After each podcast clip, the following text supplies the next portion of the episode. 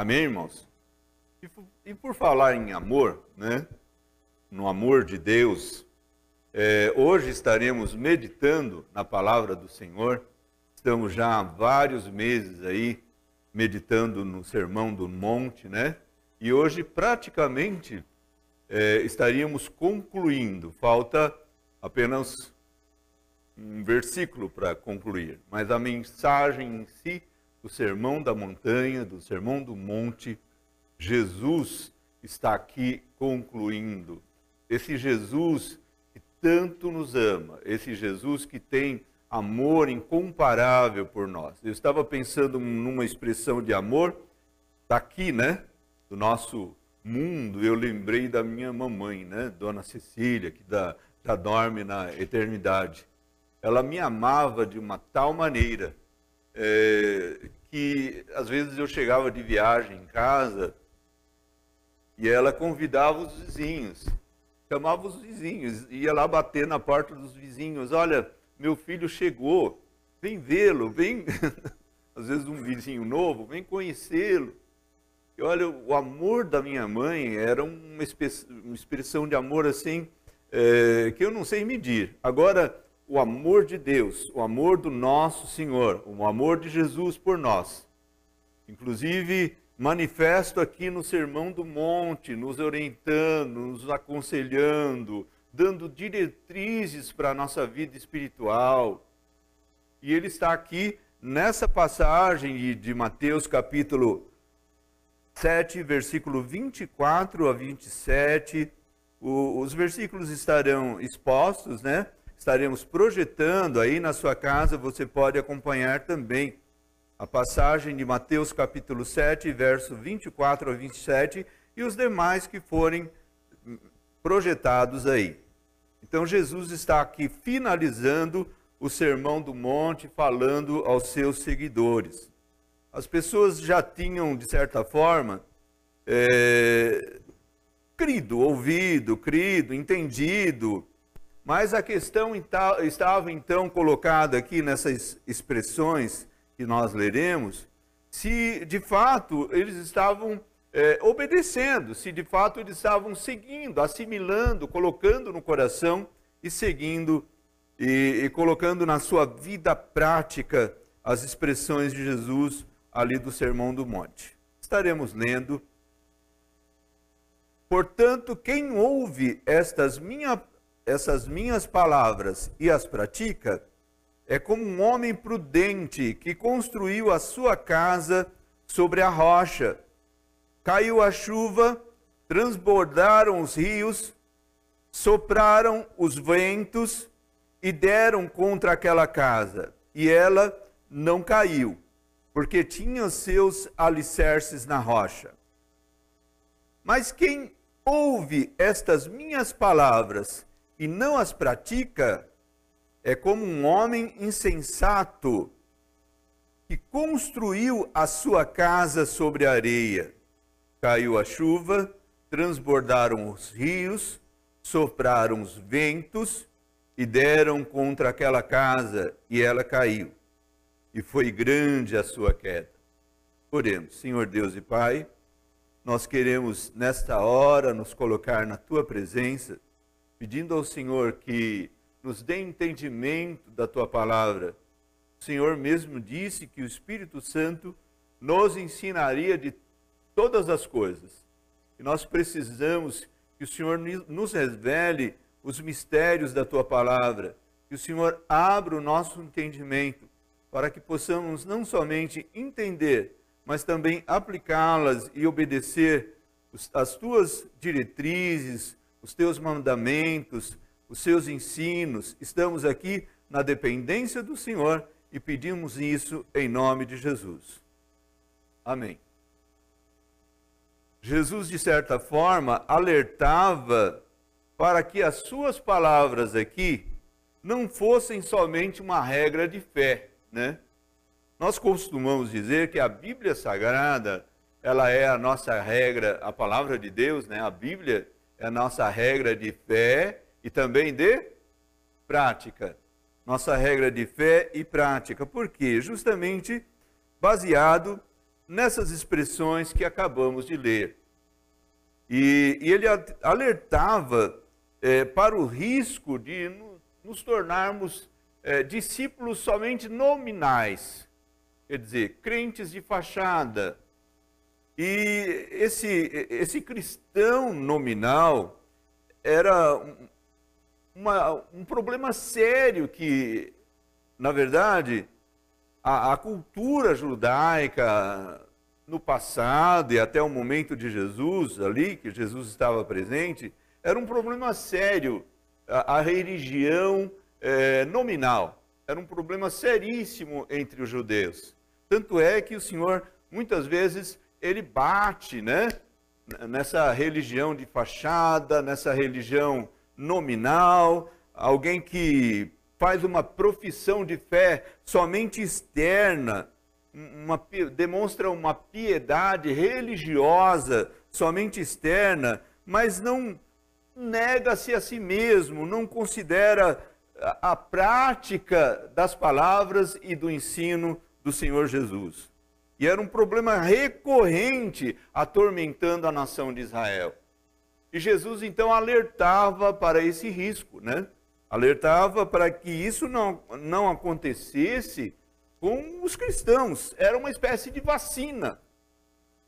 Era uma verdadeira vacina. Esse ensino de Jesus, essas expressões de Mateus 7, 24 a 27, é uma verdadeira vacina. Nós estamos aqui. Quantos já tomaram a vacina do Covid aí? Quantos já tomaram? Graças a Deus esse final de semana os jovens estão sendo vacinados, né? Acho que até 20 anos, 20, mais ou menos, já estão sendo vacinados. Esperavam ansiosamente. Nós agradecemos a Deus pela ciência, por Deus ter dado sabedoria aos homens e criado a vacina que está chegando a nós, e é por isso que podemos ter hoje as crianças também aqui. Há pouco eu estava de máscara, tirei somente para estar aqui, ainda continuamos com todos os cuidados. É bom que você saiba, você que está em casa, nós não abrimos mão do cuidado mesmo. Mesmo sendo vacinados, está lá na entrada da, da, da porta da igreja, os tapetes sanitizantes, está lá o totem de álcool gel, o aferidor de temperatura. Estamos aqui com todos os cuidados mas louvamos a Deus pelas vacinas estarem chegando a nós. Amém? Agora, muito mais, existe um perigo pior do que o Covid. Sim ou não? Existe um perigo pior que o Covid. Existe um perigo é, cuja consequência é eterna. E Jesus alertava isso como nos dando nos aplicando uma verdadeira vacina.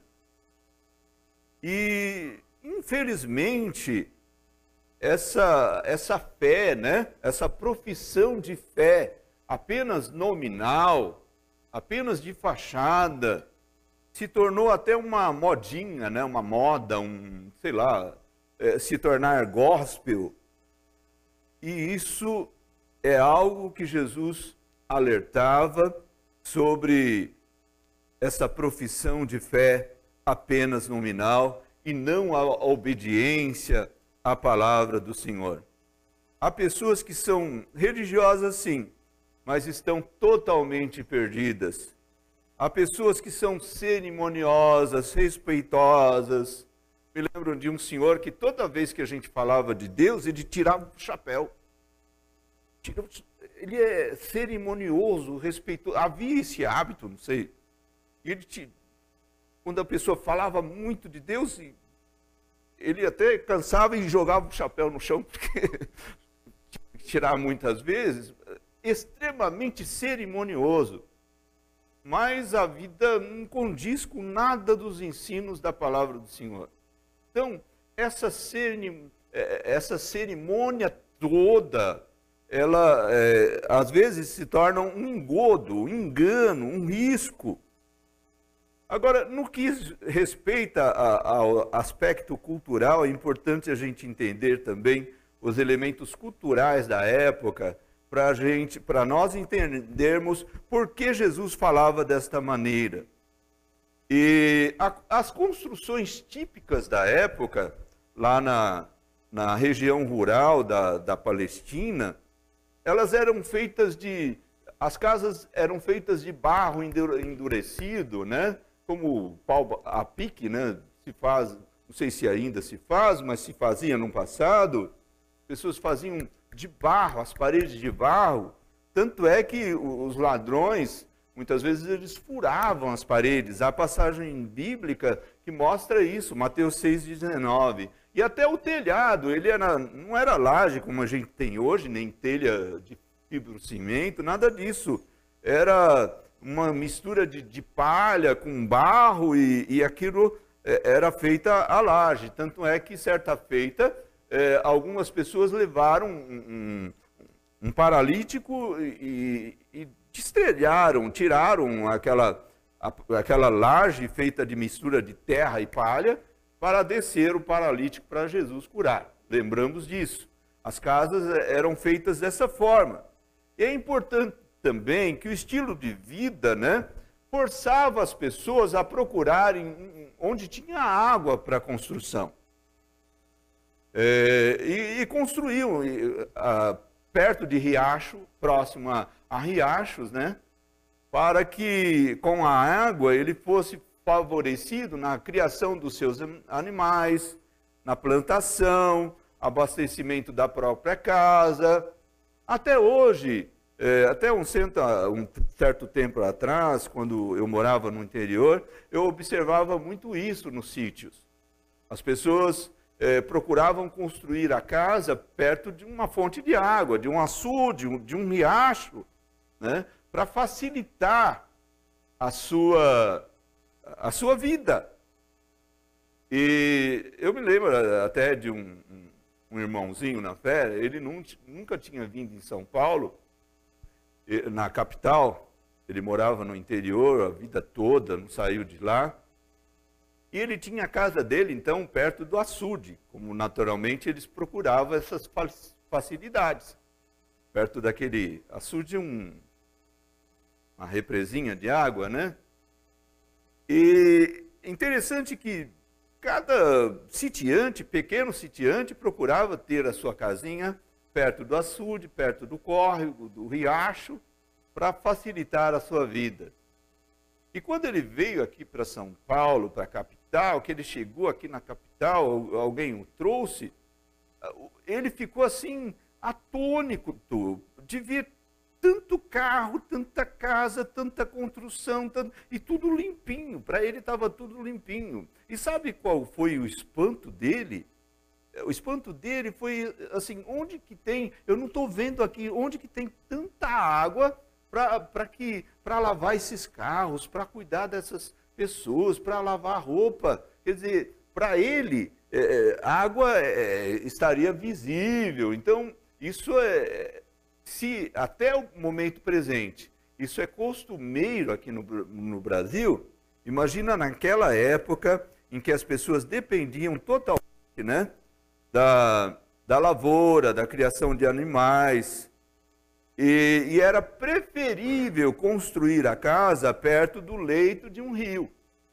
E a região era muito sujeita também a tempestades e ocasionavam transbordamento de água. O córrego que eh, proporcionava segurança nas tempestades, nas provações né, de tempestade, ele transbordava a mudança climática repentina se tornava um problema para o morador ali.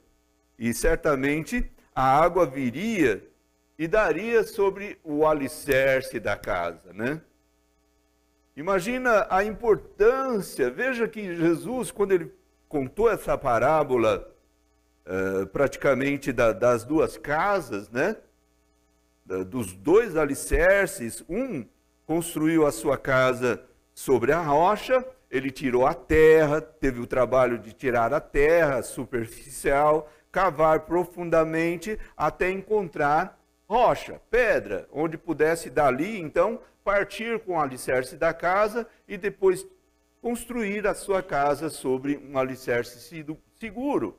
E o outro, então, fez a sua casa sobre a terra ou sobre a areia superficial, sem muito empenho, é, não era potente. E, e, veja, então, o entendimento, a importância que eh, os judeus estavam dando sobre a questão da construção da casa, porque era um problema eh, deles ali. Eles construíam daquela forma, as casas eram frágeis. Não era como a sua, que é de tijolo, de concreto, e que vindo uma tempestade, vindo a água, não derruba a sua casa. Mas na época, as casas eram extremamente frágeis. Né? E nós temos então um problema sério aí, que denota a escolha de dois homens. Esses dois homens construíram a sua casa, como já disse, um era prudente, cavou profundamente, né, até encontrar rocha firme, e o outro era imprudente.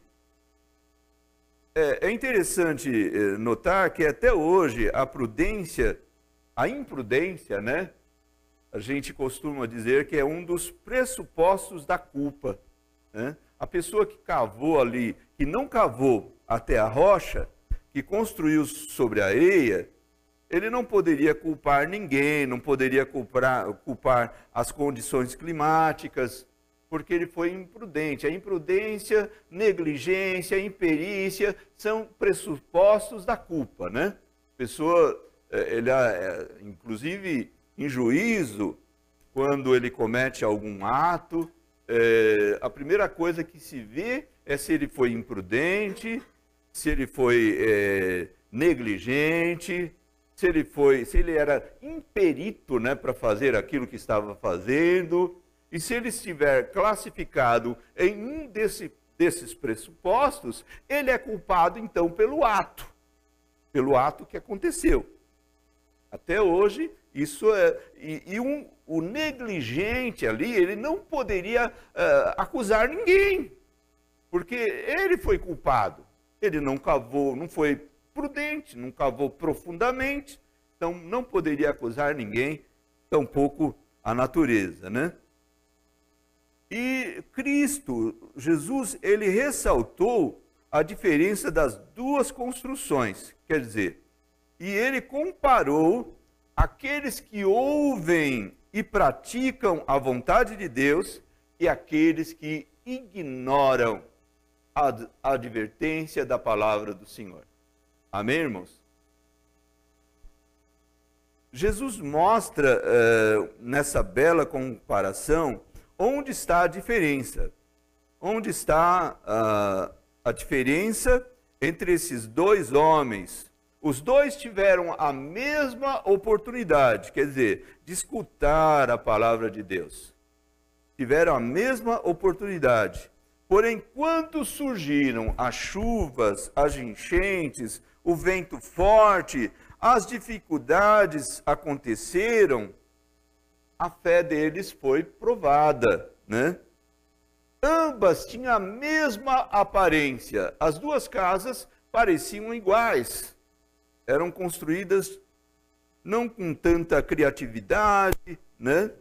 Mas eram praticamente iguais, aparentemente externamente iguais. Então não dava a olho nu para perceber a diferença. Você não vê alicerce, alicerce está para baixo da casa. Essa construção aqui, você vê tudo, menos alicerce. Alicerce está coberto, não está à vista. Daí muita gente não querer gastar muito com alicerce, porque alicerce não aparece. Ele gasta mais, às vezes, com a, a beleza aparente, com o, o arquiteto que projeta as coisas, o jogo de formas e volumes que chamam a atenção aos olhos humanos, mas não é, gastam muito com alicerce. Daí até a gente faz uma comparação também. Há muitos gestores públicos eles não gostam de gastar dinheiro, dinheiro público, com obras de drenagem, com tubulação que é coberta e não aparece, com, sei lá, eles gostam de gastar com coisas que, que aparecem, é, o asfalto, o asfalto os olhos aparece. Então, é uma tendência natural do, do homem. Não gastar, não dedicar naquilo que não é aparente. Então, ambas tinham a mesma aparência, mas a diferença estava então no alicerce. O alicerce de um seria aquele que ouve e pratica a palavra de Deus como homem prudente. Ele pratica, coloca em prática. Tiago escreveu seja, sobre isso. Tiago, capítulo 1, verso 22, nós podemos ler aí projetado. Ele escreveu: Sejam praticantes da palavra e não apenas ouvintes, enganando-se a si mesmos. Quer dizer, quando você não cava, não faz o alicerce devidamente, você está se enganando a si mesmo, porque uma, uma hora você não tem um alicerce sólido, virá sobre você o dia mal é certo, virá sobre você a provação e você não resistirá e a queda será uma realidade. A areia, a terra superficial, ela não oferece estabilidade, né? É, a terra ela é carreada pela chuva, pelo vento. Agora a rocha é firme, né? Você hoje ela está aqui, amanhã também. Agora, olhando para o significado dessa passagem, nós é interessante notar que as duas casas eram iguais, aparentemente, até que chegou então o julgamento, até que aquelas águas que transbordaram no riacho, elas vieram com uma verdadeira é, provação, como um verdadeiro julgamento, né? Tem um versículo em Isaías que diz o seguinte, Isaías 59, 19: vindo o inimigo como uma corrente de águas. O inimigo, muita, muitas vezes, ele vem como uma corrente de águas para colo colocar em prova a nossa fé, a nossa vida espiritual. As tentações pelas quais somos tentados são como ondas e tempestades que dominam facilmente mentes instáveis, isto é, não durante o período da prosperidade. Enquanto está tudo bem na sua casa, enquanto você tem condição financeira, enquanto o dinheiro está sobrando, você não percebe o quão importante é o alicerce da sua vida espiritual. Você passa a perceber no dia mal. E esse dia, esse dia mal, ele é certo, né? Esse dia mal, ele atinge aqueles que fazem pouco caso da palavra de Deus.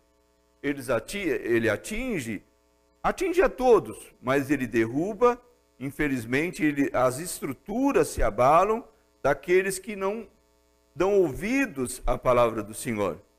E daí a importância de edificar a nossa vida sobre a rocha que é Jesus Cristo, a rocha, a rocha da nossa salvação é Jesus. E aí nós devemos apoiar a nossa fé em Jesus Cristo, na sua graça salvadora, né? Construirmos a nossa vida espiritual nessa rocha que é Cristo Jesus. A nossa fé é como um alicerce de uma construção. Ela não faz parte da decoração, ninguém vê, mas se ela não existir, ela desaba. O próprio Cristo é a rocha.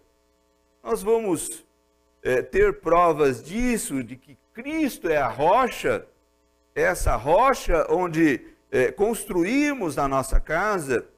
O apóstolo Pedro, o apóstolo, Isaías profetizou sobre isso em Isaías 28, 16. nós leremos isso. E Paulo e, e Pedro também confirmaram, os apóstolos também confirmaram que Cristo é a rocha. Em Isaías 28, 16, por isso diz o soberano Senhor: Eis que ponho em Sião uma pedra, uma pedra já experimentada, uma preciosa pedra angular para alicerce seguro. Aquele que confia jamais será abalado. Então Isaías profetizou que eh, uma profecia 750 anos antes de Jesus vir a esse mundo, Isa Isaías já previu isso, que viria um que seria uma pedra em que aquele que nessa pedra confiaria, nesse alicerce confiaria, jamais seria abalado. O apóstolo Pedro confirma que essa pedra profetizada por Isaías era Cristo. Lá em 1 Pedro, capítulo 2, verso 6, ele cita essa passagem, falando sobre Jesus, no contexto da sua escrita, ele cita essa passagem. Ele escreve assim, em 1 Pedro 2,6: Pois assim é dito na Escritura: Eis que põe em Sião uma pedra angular, escolhida e preciosa, e aquele que nela confia jamais será envergonhado. Glória a Deus por isso. Ele está confirmando que aquela pedra era Cristo. Paulo também, em Romanos capítulo 9, verso 33, ele escreveu, fazendo menção também dessa passagem, desta promessa que estava lá em Isaías. Como está escrito: Eis que põe em Sião uma pedra de tropeço e uma rocha que faz cair, e aquele que nela confia jamais será envergonhado. Você que confia em Jesus, você que deposita a sua fé somente em Cristo, não uma fé poluída, né? porque a gente vê que surgem aí muitas novidades, né? e em que, ouvindo, até ontem eu estava ouvindo sobre isso no rádio, houve tantas aberrações, que para eles parece que Cristo não é suficiente, Jesus não é suficiente. Jesus é apenas um atrativo, é apenas um melzinho que eles colocam para atrair as pessoas. E quando você fala da Bíblia, você fala da Bíblia, você fala de Jesus, você fala de Deus, isso atrai as pessoas. Mas aí, é, é, aí é que vem o problema. Após Jesus, eles introduzem mais alguma coisa que polui aquela fé. Quer dizer, que destrói o seu alicerce. Mas Jesus é insuficiente para eles. Jesus não é suficiente. E ele acaba, então, essa rocha onde nós deveríamos colocar os, a nossa construção, acaba para essas pessoas que Jesus não é suficiente, para esses que criam certas seitas, acabam confundindo a fé das pessoas. Eu quero também, é, em 1 Coríntios, Paulo fala, 1 Coríntios capítulo 10, verso 4, e beberam da mesma bebida espiritual, pois bebiam da rocha espiritual que os acompanhava, e essa rocha era Cristo. Então não tenha dúvidas nenhuma de que essa pedra, essa rocha em que devemos depositar, colocar os alicerces da nossa vida espiritual, ela é Cristo Jesus e este crucificado. Algumas pessoas interpretam essa parábola de maneira equivocada, né? Tentam defender né, um mérito próprio ou colaboração do homem no processo da salvação. Está vendo? Olha, o homem ele tem parte no processo da salvação. E nós afirmamos aqui que todo o mérito da salvação pertence a Jesus Cristo. Amém, irmãos? Todo o mérito pertence a Jesus Cristo. Pensar que nós colaboramos no processo da salvação é construir o alicerce sobre a areia. Pensar que depende de você a salvação é construir sobre a areia. Então fique certo de que o fundamento é Cristo e não a nossa obra. Perceba bem que a, a, aquela construção do homem prudente, ela se manteve em pé, ela não desmoronou, né? O segredo não estava na casa em si, mas estava no fundamento, estava no alicerce. Por isso que a casa não desmoronou. Então, Cristo é a rocha. E quando vêm as provações, as tempestades sobre a nossa vida, como estamos diante aí do, da, da crise ainda do Covid, né?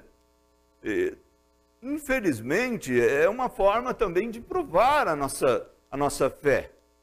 É uma forma natural de provar a nossa fé. Nós estamos aí colocados à prova. E alguns culpam até Deus, né? Ah, Deus não, não viu, Deus não pode fazer algo. Ah, o problema não está na divindade, o problema está no alicerce em que você construiu a sua casa, a sua vida espiritual. Amém, irmãos? Então, o fundamento da bem-aventurança eterna não está no homem, sim em Cristo e em Suas palavras.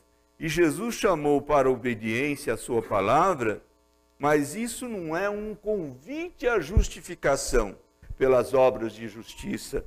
Nós dedicamos, devotamos todos os méritos da salvação em Cristo Jesus. Apenas Cristo pode satisfazer a justiça de Deus no grande dia do juízo final. Amém, irmãos? Apenas Cristo. E agora, num outro viés que é importante salientar, o apóstolo Paulo falou sobre isso. Todos os dias nós somos estados, convidados a acrescentar tijolos nessa edificação. Quer dizer, o alicerce está posto. O alicerce é Cristo. Agora, e eu faço o quê? Né? Não faço nada. A cada dia da minha vida, eu, como cristão, eu sou instado, eu sou convidado, eu sou desafiado pela palavra de Deus a acrescentar um tijolinho a cada dia, um tijolinho da minha casa espiritual sobre esse alicerce. Vamos ver isso lá em 1 Coríntios, capítulo 10, capítulo 3, verso 10 a 15. Essa passagem é muito importante para entendermos o que nós vamos falar agora. 1 Coríntios, capítulo 10, capítulo 3, verso 10 a 15,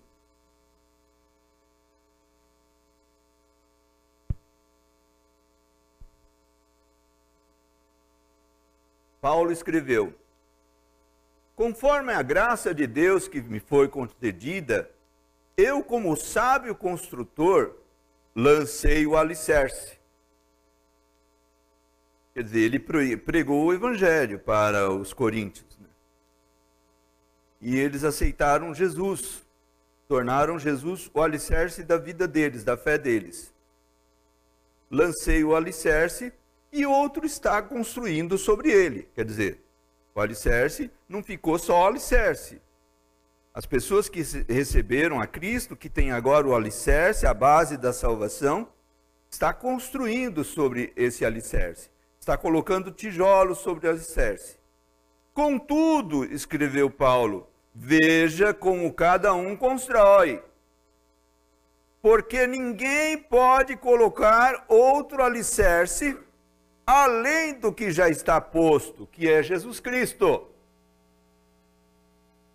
Se alguém constrói esse alicerce usando ouro, prata, quer dizer, se alguém constrói sobre esse alicerce, né, usando ouro, prata, pedras preciosas, madeira, feno ou palha, sua obra será mostrada, porque o dia atrará a luz, pois será revelada pelo fogo que provará a qualidade da obra de cada um. Aqui Paulo já está dizendo que você está colocando tijolos, quer dizer, colocando é, pedras preciosas como tijolo, madeira, feno, comparadamente, né? Fazendo a sua construção da sua casa sobre o alicerce.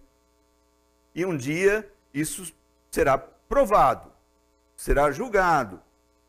Se o que alguém construiu permanecer, alguém construiu sobre o alicerce permanecer, não, ele não fala de águas que vão passar, ele fala do fogo, mas vamos entender da mesma forma. Esse receberá recompensa. E se o que alguém construiu se queimar, esse sofrerá prejuízo. Contudo, será salvo como alguém que escapa através do fogo. Contudo, será salvo como alguém que escapa através do fogo. Dá para concluir que Paulo não, não, está lidando aqui com a base da nossa salvação. A base da nossa salvação é a graça, é a fé em Jesus Cristo. E isso, ele é que leva os méritos. Amém, irmãos? Então veja bem, nessa passagem, fique claro isso. O que está em, em jogo aqui é a nossa condição como servo do Senhor, e não a nossa condição como salvo. Porque ainda que esse, essa obra que você construiu sobre a, o alicerce, ela no dia da, que for julgado, né, ela se, se desfizer, você não receberá recompensa, mas você será salvo como alguém que escapa do fogo. Quer dizer, porque o seu alicerce era a graça de Cristo, a graça de Deus na sua vida. Então, se o seu alicerce é a graça de Deus, não está em jogo aqui, Paulo não, não está lidando com a nossa salvação, né? A estrutura da nossa vida vai sendo edificada em cada palavra, em, ta, em cada tentação que você vence, em cada convite para o pecado que você conscientemente né, está sendo tentado dia a dia. Todos os dias você é tentado. As tentações surgem de todas as formas. E quando você vence uma tentação conscientemente, você deliberadamente opta, oh, eu, eu prefiro ser fiel a Deus, eu prefiro obedecer a palavra de Deus. Naquele momento você está construindo, colocando mais um tijolinho na sua construção. Amém, irmãos? Naquele momento você está é, construindo.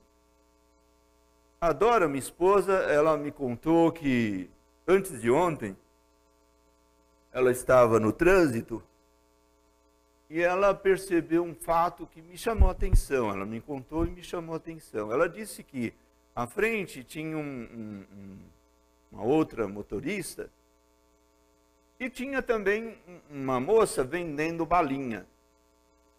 E essa moça estava uh, sem blusa e era um dia frio. Esses dias tem feito frio mesmo. A moça sem blusa, aparentemente com frio mesmo, e a pessoa que estava dentro do carro desceu rapidamente, tirou a jaqueta dela, tirou a sua própria, própria jaqueta e, e vestiu na, na moça que estava vendendo balinha. Isso, isso me impressionou. Eu não sei se aquela moça é cristã, mas ela fez um ato louvável. Amém, irmãos? Ela fez um ato louvável, um ato digno de, de cristão, de cristão fazer aquilo. Você vê isso como um ente? Não. Muitas vezes as pessoas. Eh, ah, não tenho nada a ver com isso, passa de largo. E cada vez que você age desta forma, você cristão, você que tem um fundamento, você que tem a base, a base da salvação é Cristo. Cada vez que você age dessa forma, você está colocando um tijolinho a mais na construção da sua vida, da sua casa, da sua vida espiritual. Amém? E cada vez que você também, o contrário disso, age de acordo com aquilo que desagrada o Espírito Santo de Deus, essas suas obras, e até as nossas obras, que aparentemente são obras de justiça, né, elas serão queimadas. No dia, um dia nós passaremos, nós vamos ler aqui, um dia nós passaremos diante do tribunal de Cristo. A igreja vai passar por esse momento. Você salvo, você vai passar, mas tribunal de Cristo, como que eu vou passar no tribunal de Cristo? O tribunal de Cristo não é o juízo final. O tribunal de Cristo, não quero entrar nessa, nesses pormenores, mas ele vai acontecer após o arrebatamento. Ele vai acontecer antes da, das bodas do cordeiro. Ele vai acontecer, você vai passar diante, semelhante a uma tribuna, imagino, né? Semelhante a uma tribuna, um púlpito aqui, e, e a sua vida será projetada como num telão para todos verem. A sua casa, a casa que você construiu, as suas obras vão passar num telão todas as suas obras passarão um telão às claras, tanto aquelas que você fez obedecendo a Deus, para a glória de Deus, quanto aquelas que desagradam o Senhor. E ali, diante da tribuna de Cristo, você receberá então o seu galardão. Você será recompensado Paulo fala de uma recompensa. Ou então você será salvo como que pelo fogo, né? Não haverá recompensa para você. Amém, irmãos?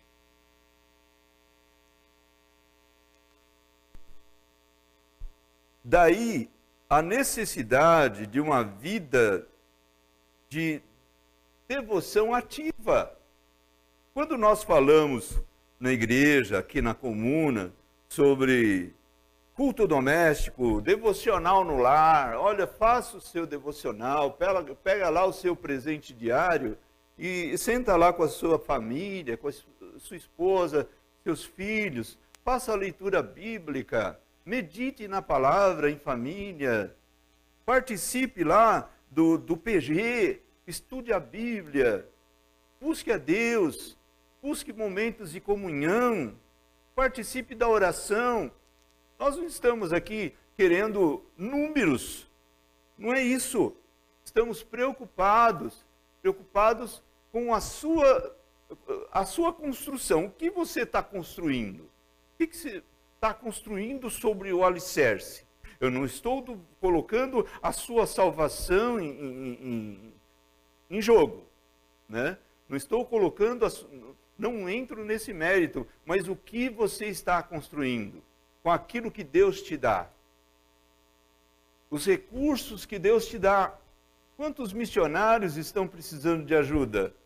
Quanta necessidade, quantas pessoas estão precisando de apoio financeiro, material. Você sabe de uma família que está passando apuros e você tem recursos sobrando. O que você faz com esse apelo de generosidade, de amor para com o próximo. O que você tem feito com os recursos que Deus te dá? Isso são tijolinhos que você vai colocando sobre esse alicerce que é Cristo Jesus.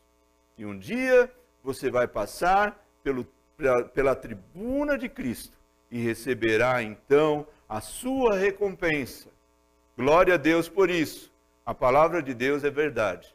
Amém, irmãos? todos os salvos arrebatados serão julgados pelas suas obras apenas para receber ou não o galardão, né? Embora tenhamos isso, tenhamos sido salvos exclusivamente pela graça de Deus, né? Por meio da fé, como está escrito lá em Efésios capítulo 2, verso 8, 9.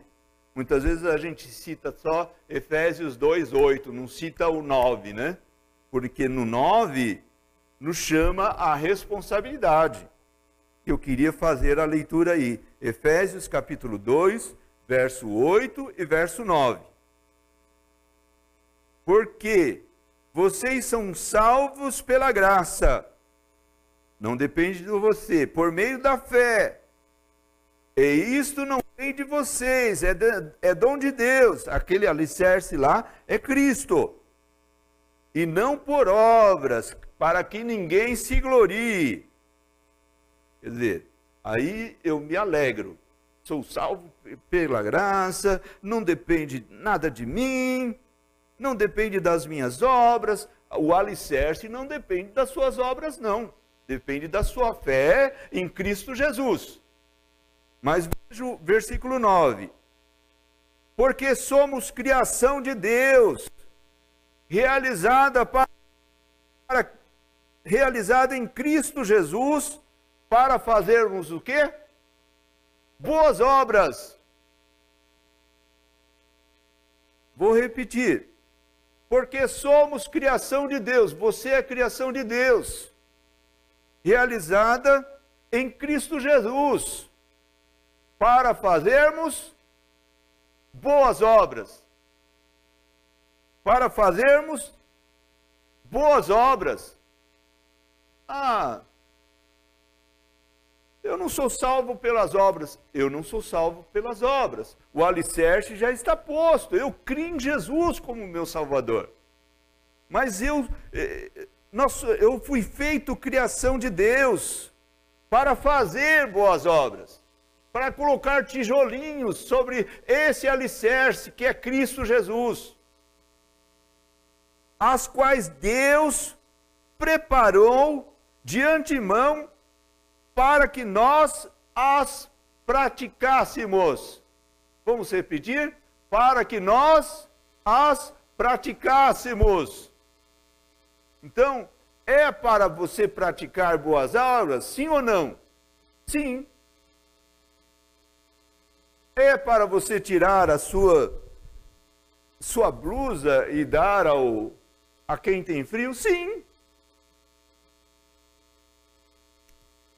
Você tem 10, você tem 30 sapatos no guarda-roupa, 40, 50, tem gente que tem mais. Nós somos salvos. Isso aqui não está em jogo a questão posicional, quer dizer, a nossa posição é de salvo. Mas nós seremos julgados pelas obras que praticarmos passaremos nessa tribuna de Cristo.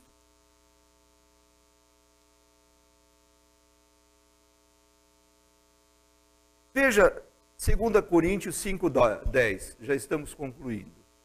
O horário está nos apertando. 2 Coríntios 5, 10. Pois todos nós devemos comparecer perante o tribunal de Cristo, para que cada um receba de acordo com as obras praticadas por meio do corpo, quer sejam boas, quer sejam más.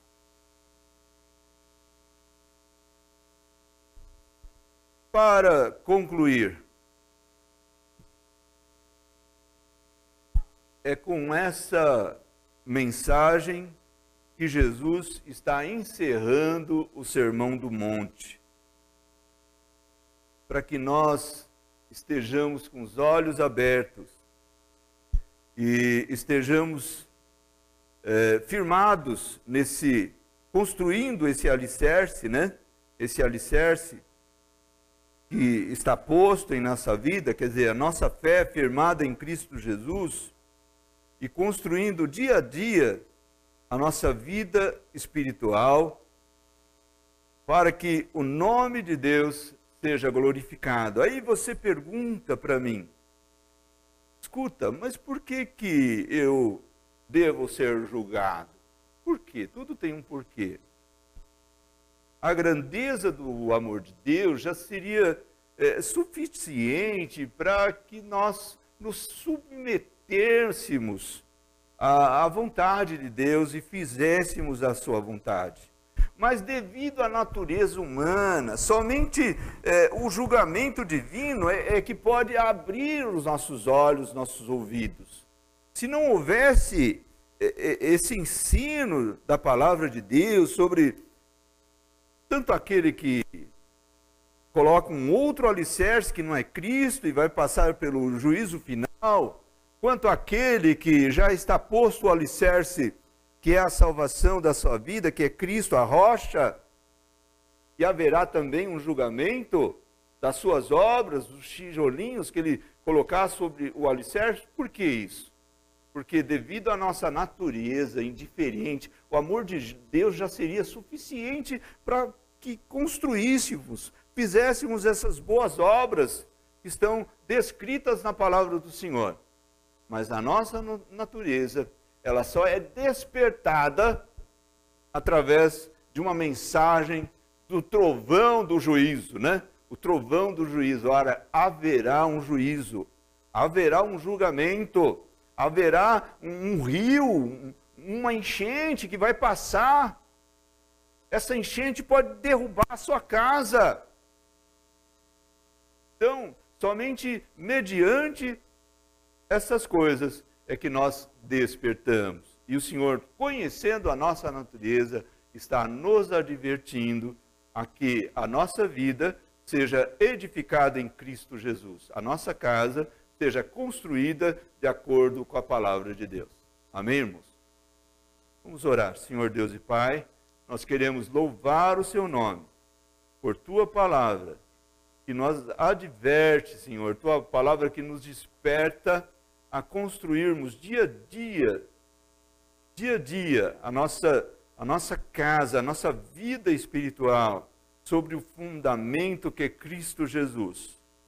Nós não estamos falando aqui de justiça própria, Senhor, porque os, as nossas justiças são como trapos de imundícia, a tua palavra é bem clara sobre isso.